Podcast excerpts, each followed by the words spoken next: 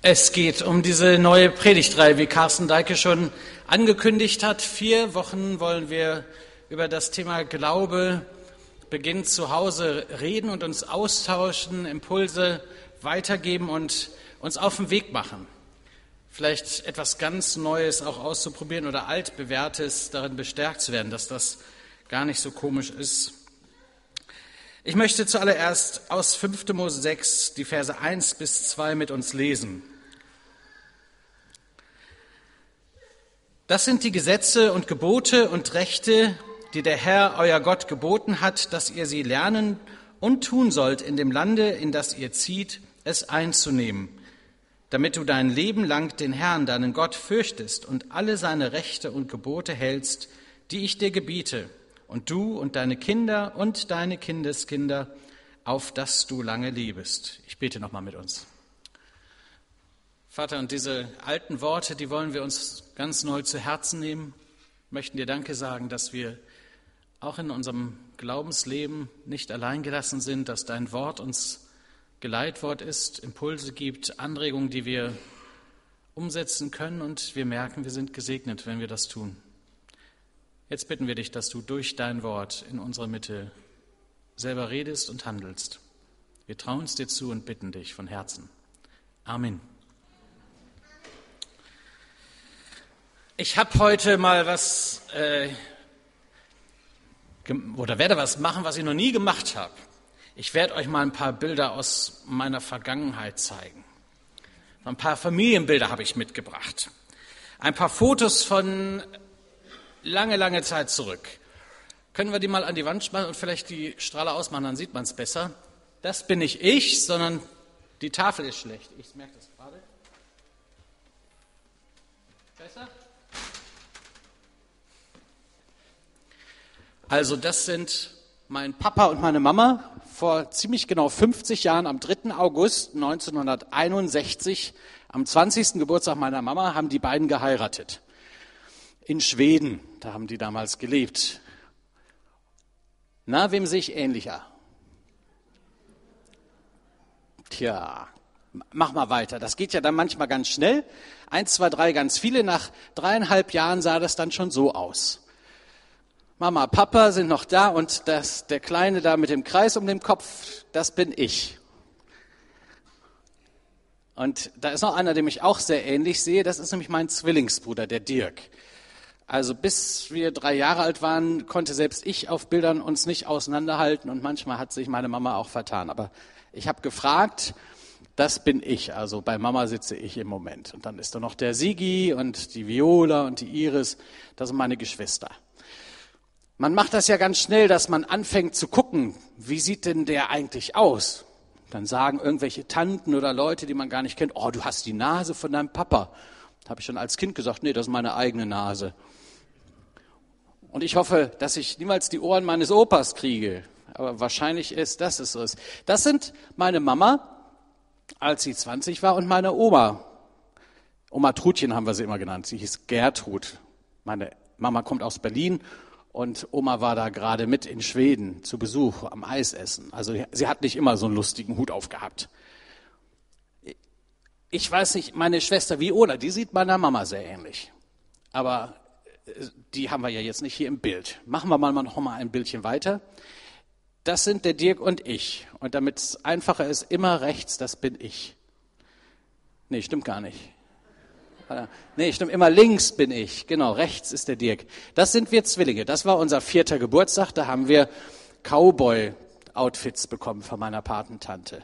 Ne, rechts, wir haben gerne mit Puppen gespielt. Wir hatten auch nur drei, vier Spielzeuge damals und äh, dann, da sind wir schon ein bisschen älter, da müssen wir schon um die zehn sein. Aber auf den ersten beiden Bildern, da sind wir so alt wie die Leute, die jetzt bald in die Schule kommen oder schon eingeschult worden sind. Dick und ich, wir sehen uns schon ähnlich. Und wer uns kennt, weiß das auch. Aber je älter wir werden, desto schneller kann man uns unterscheiden. Noch ein Bild habe ich mitgebracht. Ups, wie kommt das denn da rein? Samstags war bei uns immer Badetag. Jetzt habt ihr auch mal ein Bild oben ohne von eurem Pastor. Aber das ist äh, schon so alt, das sieht man gar nicht genau. Schnell weiterblättern. Wir haben immer samstags Badetag gehabt und dann äh, wurden alle fünf Kinder durch die gleiche Badewanne und das gleiche Badewasser durchgeschleust. Das machte man damals so. Kennt das noch jemand so? Okay, also wir waren nicht so ganze Exoten da in Bielefeld. Das, das war so. Hier sehen wir drei Generationen von Bröckelmännern. Ganz links ist mein Großvater Maximilian Bröckel, 1902 geboren. Dann rechts daneben mein Vater, 1935 geboren. Und 30 Jahre später kamen dann Dirk und ich und auch mein Bruder Sigi zur Welt. Ähm, das da mit dem Kreis, das bin wieder ich. Warum zeige ich euch Fotos von uns?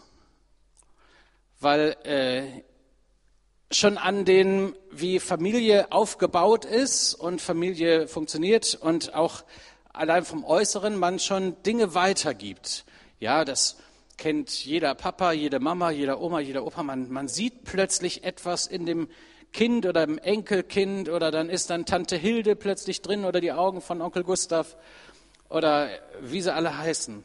Man vererbt Dinge weiter, die, das war früher manchmal unheimlich, wenn ich in meiner Stadt, in meinem Stadtteil unterwegs war und irgendwelche mir völlig fremden Leute, die ich noch nie gesehen habe, habe gesagt haben, ach, du bist bestimmt ein Bröckel, ne? Die haben uns gesehen und sowohl wir fünf als auch meine 25 Cousins und Cousinen, das konnte man sehen. Wir waren alle so aus dem gleichen Holz geschnitzt und die Bröckelgene haben sich irgendwie durchgesetzt. Also, das passiert so. Von Generation zu Generation kann man Merkmale im Äußeren weitergeben. Genetik nennt man das, ja. Manchmal haben Menschen ja Angst sogar davor. Hoffentlich kriege ich nicht so äh, den Hintern meines Vaters oder meiner Mutter oder äh, die Ohren meines Opas. Also das wäre wirklich, die waren am Ende wie große Elefantenohren. Dumbo haben wir immer gesagt, aber mit, das wächst ja im Alter noch ein bisschen nach. Alles andere bleibt, aber Nase und, und Ohren wachsen. Äh, ein Leben lang weiter habe ich mir sagen lassen, es gibt so Dinge, die möchte man gerne haben, das gute Aussehen der Mutter oder den Waschbrettbauch des Vaters. Bei mir ist ein Waschbärbauch draus geworden. Ich weiß nicht, habe das vielleicht falsch buchstabiert, als ich das gewünscht habe. Also es gibt so Dinge in unserem Aussehen, die bleiben, die vererben sich von Generation zu Generation. Das kann man irgendwie sehen. Aber auch andere Dinge vererben sich, die reichen wir weiter, ob wir das wollen oder nicht. Das sind Charaktereigenschaften. Meine Männersippe über Generationen hat ganz arg mit Jähzorn zu tun gehabt.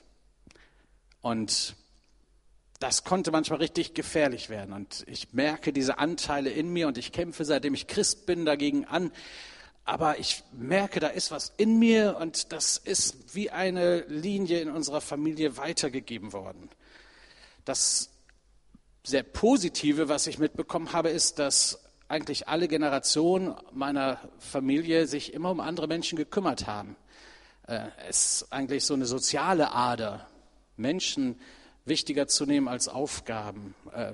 Auch, dass wir optimistische Leute sind. Die Bröckels haben immer ein Lied auf den Lippen. Ich habe gerade jetzt vor ein paar Wochen im Urlaub wieder meine Großtante auf der Schwäbischen Alb, da kommt die ganze Bröckelei her, ähm, besucht und die summte und Lieder vor sich her. Und das war auch ganz spannend, mit ihr so zu hören, wie so die Generation der Großeltern und Urgroßeltern, die sie ja noch kannte, äh, doch eine Linie darstellt. Also das passiert.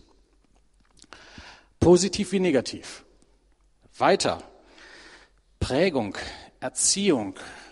Wir reichen etwas weiter, so wie wir sind, wie wir es gewohnt sind, wie wir Dinge zu Hause im häuslichen Zusammensein, ähm, im Miteinander erleben und begehen. Das reichen wir weiter an eine nächste Generation. Der Umgang mit Geld ähm, oder handwerkliche Geschicke, der Umgang mit Menschen bin so dankbar, dass meine Familie uns das früh gezeigt hat, dass äh, fremde Leute nur Freunde sind, die man noch nicht kennt. Und es war immer ein Stuhl frei und ein Teller da für Gäste, auch wenn sie spontan gekommen sind.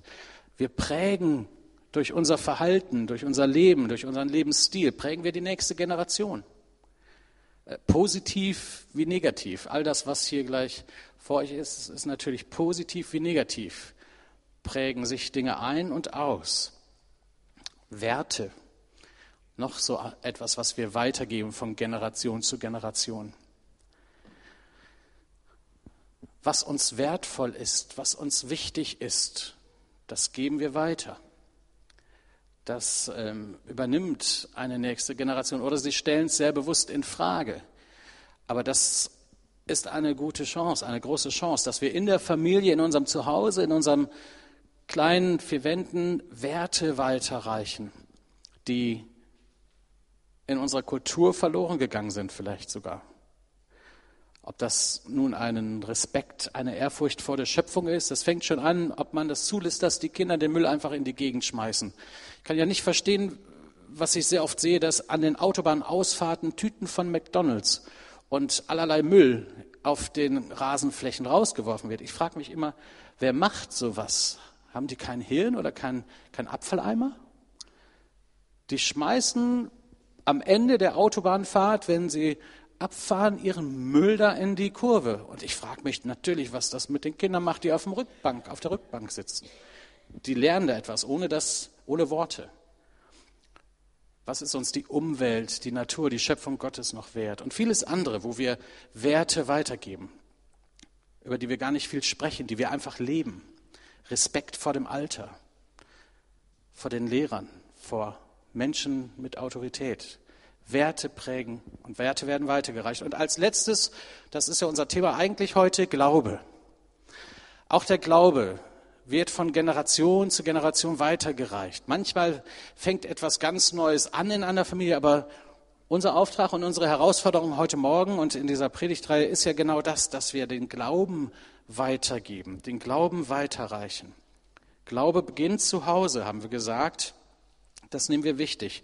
Noch einmal der Bibeltext, den wir vorhin gehört haben. Dies sind die Gebote, Ordnungen und Weisungen, die ich euch im Auftrag des Herrn eures Gottes weitergeben soll. Ihr sollt daran halten, wenn ihr das Land besitzt, in das ihr nun hinüberzieht. Euer ganzes Leben lang sollt ihr eure Nachkommen, also die Kinder und Kindeskinder, Ehrfurcht vor dem Herrn, eurem Gott haben. Befolgt seine Ordnungen und Gebote, die ihr von mir bekommt, dann werdet ihr lange leben. Mose redet hier, hat von Gott den zehn Punkte Wertekatalog übertragen bekommen und gibt das nun an das Volk weiter. Und unser Auftrag ist heute kein anderer.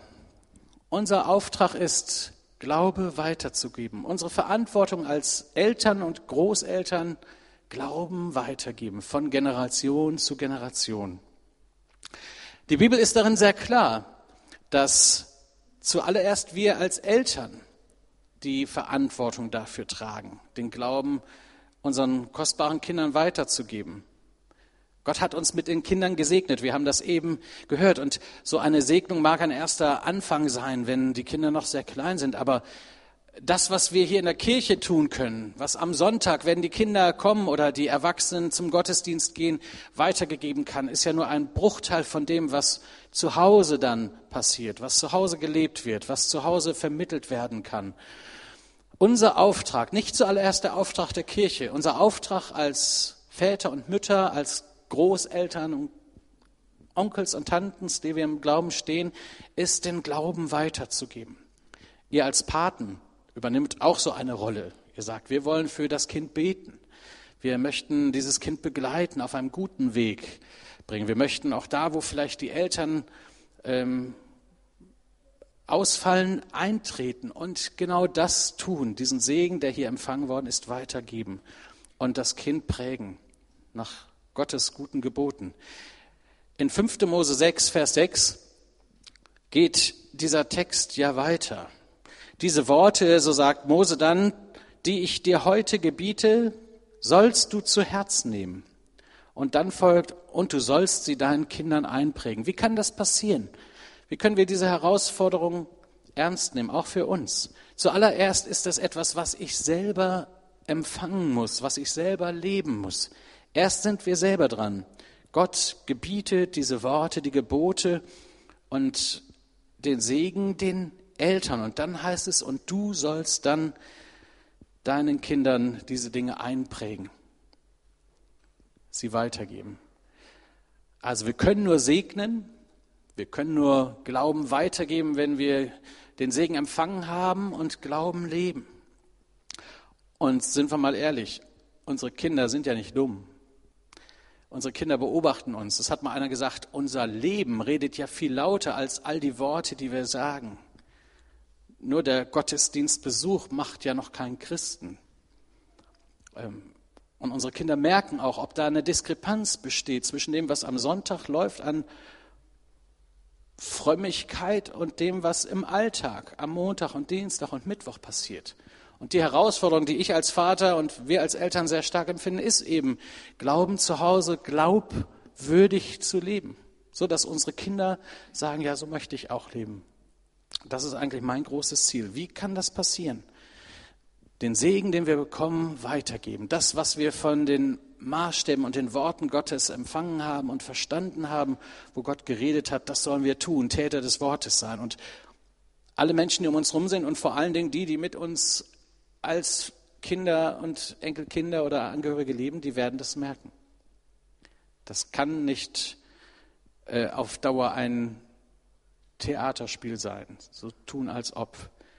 Und dann geht es auch nicht darum, christlich zu sein, sondern Christ sein und Nachfolge zu leben. Das ist ein Unterschied. Wie kann ich das tun? Vorleben. Das ist ja die große Herausforderung. Vorleben. Ein eine Familie ist auf dem Weg vom Gottesdienst nach Hause und auf dieser Autofahrt regt sich der Vater über alles Mögliche auf. Die Predigt war zu lang. Äh, das Lied war schräg, die Orgel schneller als der Gesang man, und der Text so oder so.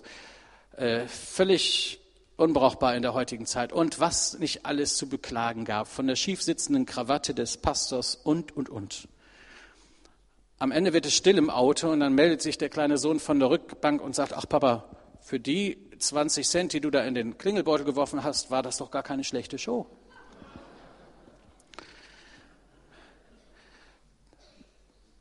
Ohne Worte. Was hat dieser Vater weitergegeben? Ich würde gerne ab und zu mal Mäuschen spielen, was Leute auf dem Weg vom Gottesdienst erzählen. Wie sie über Leute reden und über das, was gerade passiert ist. Nein, ich würde es, glaube ich, nicht so gern.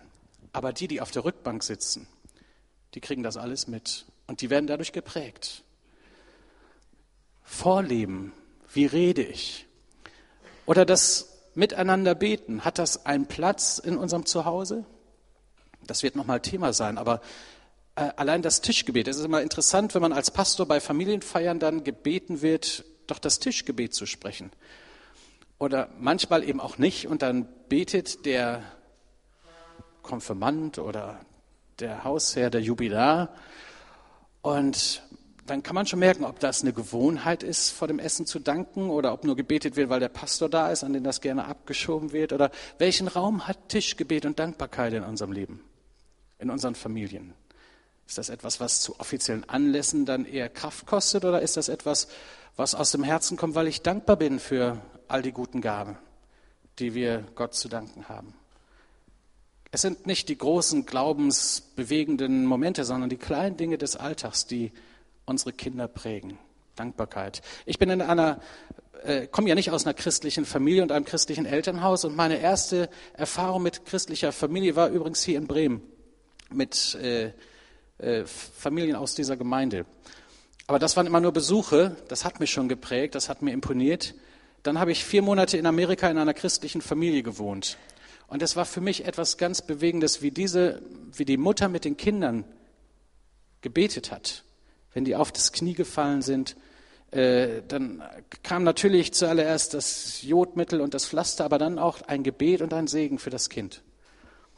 Und das hat mir imponiert. Der hat keine Möglichkeit ausgelassen, mit den Kindern zu beten. Auch manchmal nur ein Satz oder ein Sendungsgebet, wenn die Kinder das Haus verließen. Und da ist mir der Wunsch gewachsen, das möchte ich auch. Von dieser Frau habe ich viel gelernt. Und äh, ich denke, meine Kinder haben davon profitiert. Für die Kinder beten, für Anliegen beten. Anliegen aus dem Gottesdienst mitnehmen, wenn man hört, da ist jemand krank. Oder für die Missionare beten. Da gibt es gute Gewohnheiten, auch in Familien, für Menschen zu beten, die weit weg sind und sicherlich unser Gebet schätzen. Welche Rolle spielt das Bibellesen in eurer Familie? Wissen die Kinder überhaupt, dass ihr eine Bibel habt? Oder ist der Laptop Ersatz von allem anderen? Ich denke manchmal, und da mache ich mich selber auch schuldig, meine Kinder sehen mich mehr mit dem Laptop als mit der Bibel. Die sehen mich mehr arbeiten, als dass ich mir Zeit für sie nehme. Und das ist immer wieder auch Herausforderung für mich. Ich möchte das vorleben. Und was ich entdeckt habe, sind die Teachable Moments, so Momente, die gibt es nur einmal und dann in einer Weise zu reagieren, wo die Kinder deutlich wird, Papa und Mama sind, stehen im Glauben und Jesus hat für sie jetzt hier eine Bedeutung. Wenn so ein Einsatz ist, gestern hat es hier in Habenhausen gebrannt, Großansatz der Polizei, keine 50 Meter von hier ist der Bauernhof abgebrannt von der Familie Meier. Und ich stand hier am Straßenrand und musste erst mal beten. Die alten Leute sind gerettet worden, aber das ist schon tief sitzender Schmerz und, und eine Krise. Und wenn die Kinder dann merken, komm, wir beten mal.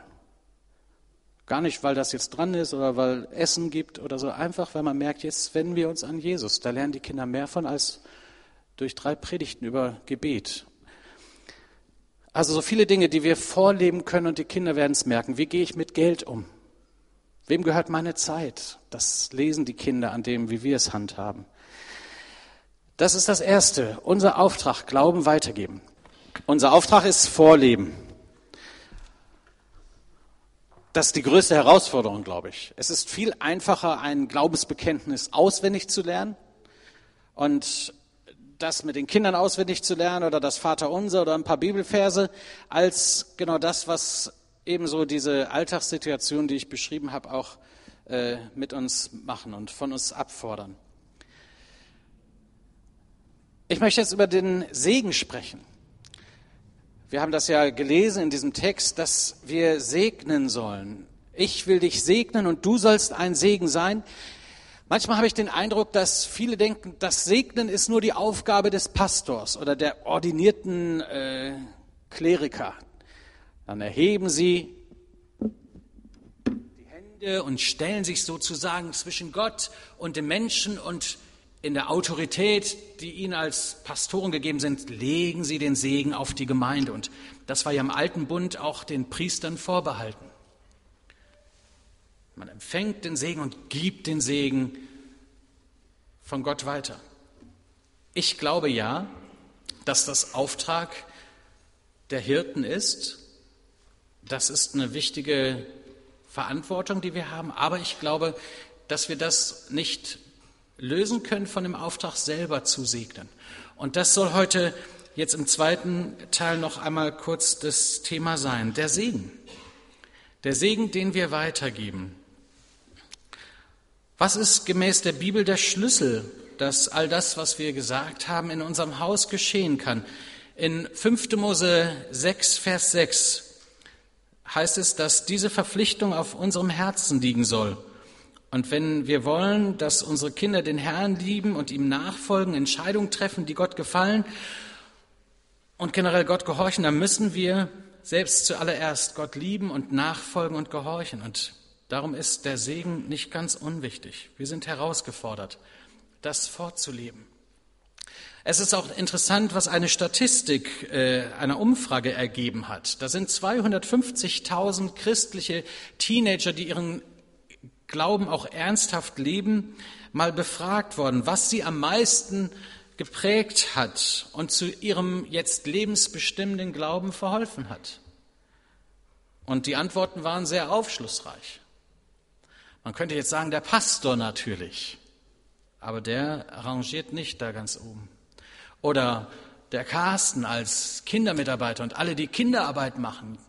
Wahr ist, dass viele im Alter bis zu 14 Jahren oder die meisten im Alter bis zu 14 Jahren zum Glauben kommen. Aber alle diese Teenagers, die wirklich im Glauben mit Jesus stehen, haben gesagt, dass Grund Nummer eins, warum sie zum Glauben gekommen sind und im Glauben geblieben sind, war die Mutter. Hört ihr das, ihr Mütter?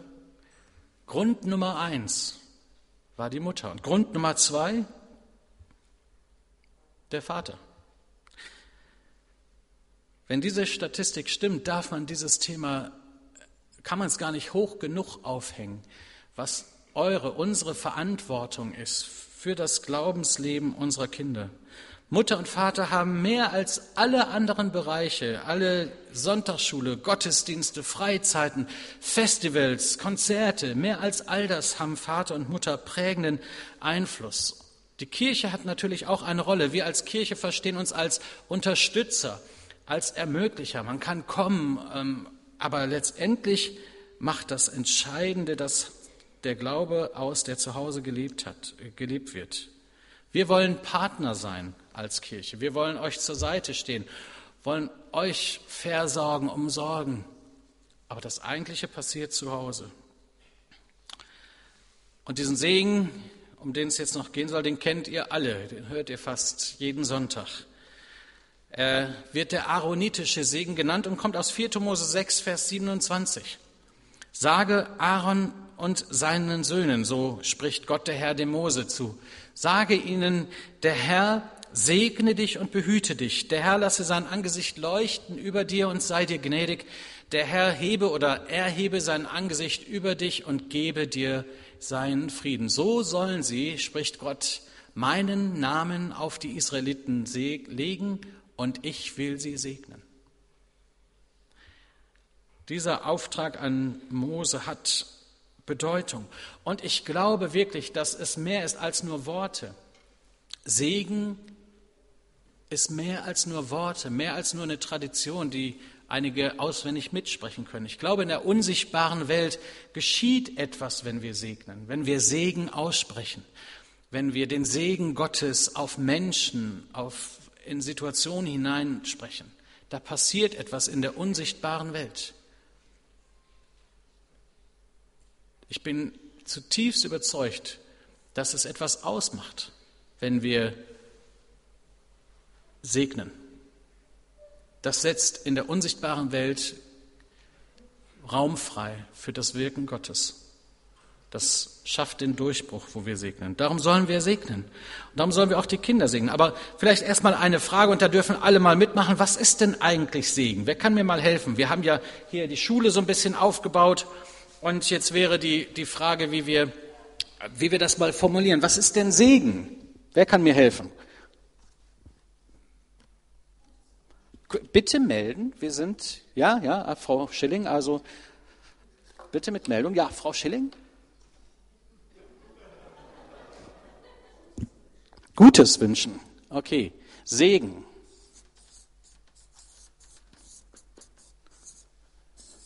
Ach, wo bist du? Ellen, du kannst doch so schön schreiben. Du willst ja auch mal was werden. Hast dich auch so hübsch gemacht. Also, ich kann nicht so gut an Tafeln schreiben. Segen ist gutes Wünschen. Die Ellen schreibt ein bisschen mit. Übrigens, Ellen, dreh dich mal um. Das ist unsere Praktikantin zurzeit. Für die nächsten sechs bis acht Wochen hilft sie uns in allen Bereichen. Ihr werdet sie hier und da mal sehen. Hallo Ellen, herzlich willkommen. Also gutes Wünschen. Was noch? Segen. Petra unter den Schutz Gottes stellen. Dann schreiben wir einfach Schutz Gottes stellen. Was haben wir noch? Segnen oder Segen. Ja, traut euch nicht alle zusammen? Göttliches Wohlwollen. Genau. Das spreche ich aus oder das erbitte ich. Ja, bitte. Ja Gottes weitergeben. Genau, Gott spricht sein Ja und das geben wir weiter. Das Ja Gottes, das weitergeben. Mhm. Wer zuckt, zieht? Ja, Alexander?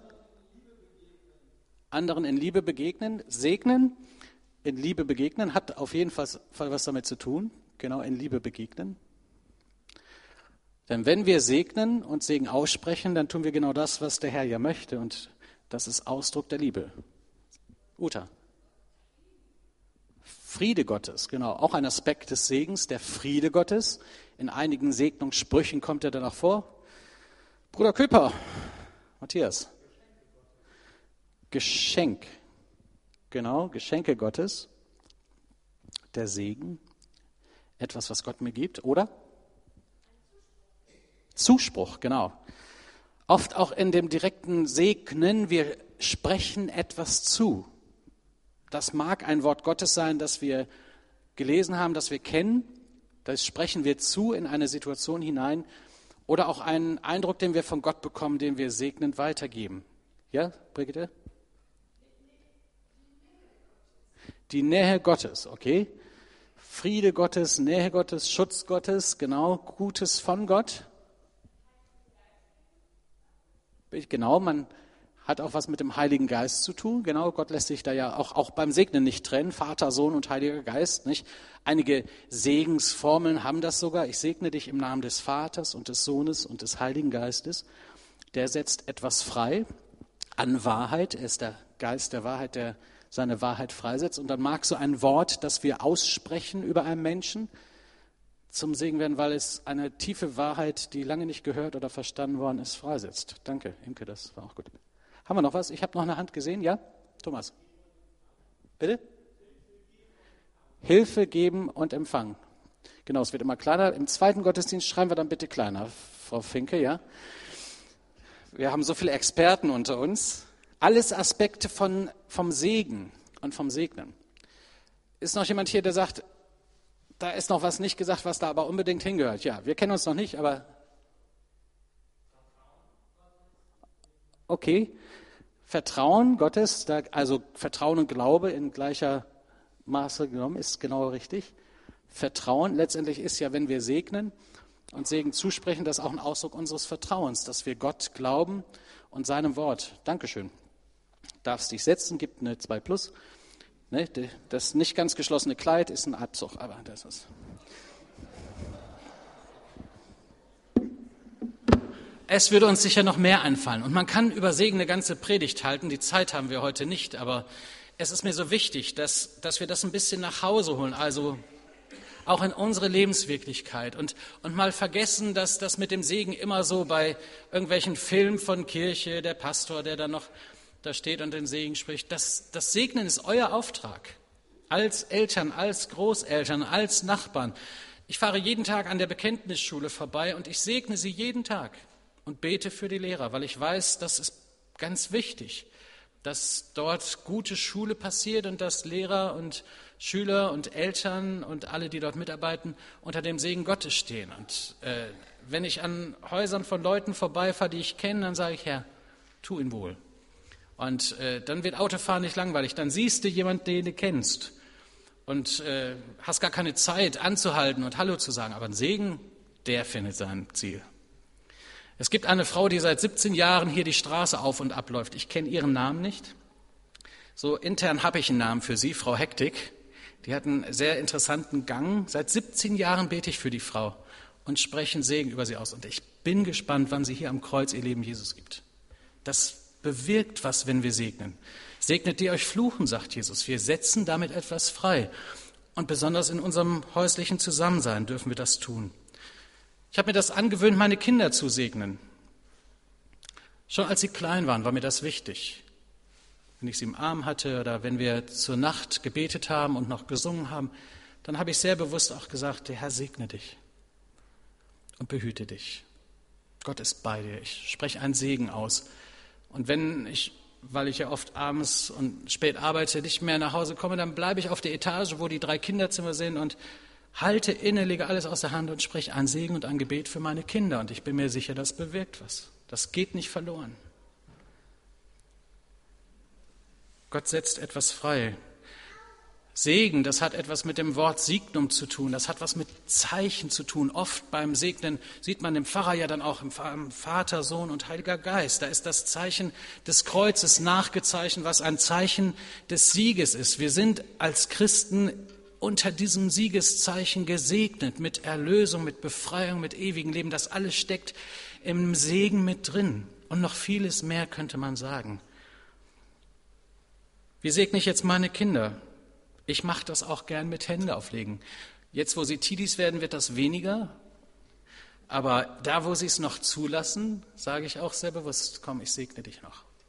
Und das ist eine sehr schöne Begegnung, war gerade vor ein paar Wochen ich quäle mich ja seit Pfingsten mit einem sehr schmerzhaften Bandscheibenvorfall rum. Und als die Jugendlichen hier diese Jugendwoche Move durchgeführt haben in den Sommerferien, da war plötzlich ein Jugendlicher und mein Sohn, die kamen auf mich zu, haben mir die Hände aufgelegt und für mich gebetet und mich gesegnet. Da liefen mir die Tränen. Segen geht nicht verloren.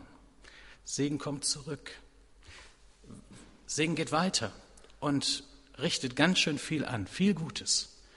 Und darum sollten wir Menschen sein und uns herausfordern lassen, äh, das zu tun. Und wenn du es bis jetzt so noch nicht kennst oder sagst, das ist aber passt noch so gar nicht in mein Verständnis von Gott, dann fang doch einfach an. Da kann man keinen Fehler machen. Wenn du anfängst zu segnen, wenn du anfängst, die kleinen oder vielleicht auch die großen Kinder zu segnen vielleicht mal ganz bewusst innezuhalten und zu sagen, du, ich bin dein Vater und ich habe vielleicht über Jahre was verpasst, aber ich möchte dir sagen, ich achte dich und ich schätze dich, du bist mein Sohn und ich bin stolz auf dich, du bist meine Tochter und ich liebe dich und ich möchte dir was geben, was kein Geld der Welt bezahlen kann. Gott segne dich. Hat mich berührt, eine Mutter aus unserem, unserer Gemeinde an der Bekenntnisschule zu sehen. Die hat sich von ihrem Kind verabschiedet, Kuss rechts, Kuss links, und dann sagte sie, Gott segne dich. Einfach zwei Worte, drei Worte, und die machen etwas. Ich weiß nicht, wie du das lebst. Wie segne ich meine Kinder? Ich möchte nur ermutigen, 1. Mose 12, Vers 2, nochmal, ich will segnen, die dich segnen. Und das ist Gottes Auftrag für uns. Und das dürfen wir auch selber sicherlich erfahren und erleben. Eine letzte Folie, ein letzter Satz hier vorne. Ich möchte dir Mut machen, das ist möglich. Denk nicht, oh, ich habe alles verpasst. Das ist schon viel zu spät. Ähm, Vielleicht hast du was zu bekennen, weil du deinem Kind oder deinen Enkelkindern was schuldig geblieben bist. Auch da ist jeder Sonntag, ist jede, jedes Gebet, jeder Augenblick möglich, zu Gott zu kommen und zu sagen, Herr, das habe ich nicht auf die Reihe gekriegt, aber er vergibt ja und er hilft auf und dann lass dich herausfordern. Es ist möglich, aus dem Klagelied ein Freudenlied werden zu lassen, aus dem Fluchen und Klagen ein Segen zu werden für dich, dein Leben. Gott möchte dich segnen, aber dann auch für die Menschen, die dir sehr näher sind, deine Familie, deine Angehörigen, die Menschen, die dich wahrnehmen. Gott segne dich daran und dafür. Amen.